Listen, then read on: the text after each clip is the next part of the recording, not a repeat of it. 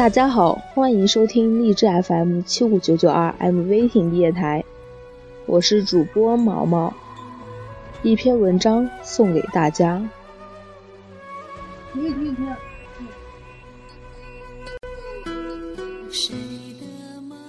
当我登上那古老的城墙，当我抚摸着腐朽的柱梁，当我兴奋的倚栏远望，总会有一丝酸涩冲上喉头，总听到有一个声音大声地说：“记得吗？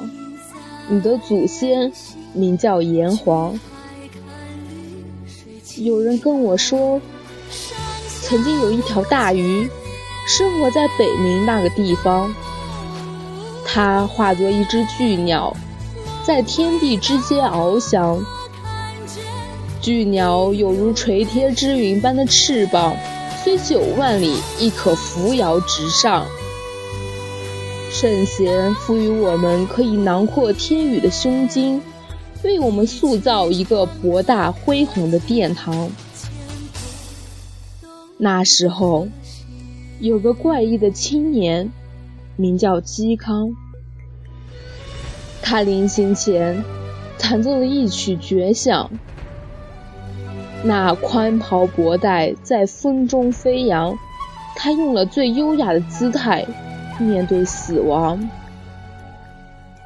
几千年过去，依旧有余音绕梁，只是他不知道，真正断绝的不是曲谱，而是他的傲骨。乃至他身上的衣裳，我也曾梦回大唐，和一个叫李白的诗人云游四方。他用来下酒的是借风上的寒光，他的情人是空中的月亮。我曾见他在月下徘徊，高歌吟唱，长风吹开他的发带。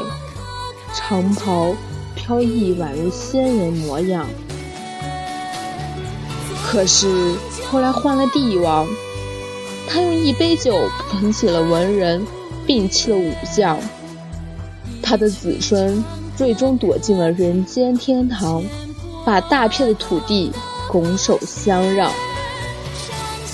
然而，在寒冷的北方，正有一支军队征战沙场。敌人都说有岳家军在，我们打不了胜仗。可叹英雄遭际，禅势高张，一缕忠魂终于终于消散在西湖之旁。一个民族的精神就这么无无可逆转的消亡。然而血色夕阳中，我依稀见到有人把它插进土壤。那是将军用过的，一直拧折不弯的鹰枪。时间的车轮悠悠荡荡，终于在贾生那里失了方向。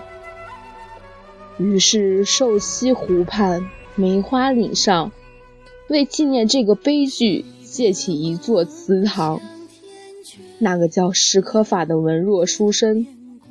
他不愿散开高树的发髻，更不能脱去祖先的留给他的衣裳。于是，他决定与臣共存共亡，丢了性命，护了信仰。残酷的杀戮，如山的尸骨，并不能把精民族的精神埋葬。有人相信，千百年后。它依然会在中华大地上熠熠发光。就在千百年后的今天，我坐进麦当劳的厅堂，我穿起古奇牌的时装，却莫名其妙的心伤，因为我听到一个声音大声地说：“忘了吗？你的祖先名叫炎黄。”我记得了，一群鹤发蓝眼的豺狼，带着坚船利炮，拆了我们的庙宇，毁了我们的殿堂。于是，百年之后的今天，我们懂得民主自由，却忘了伦理纲常。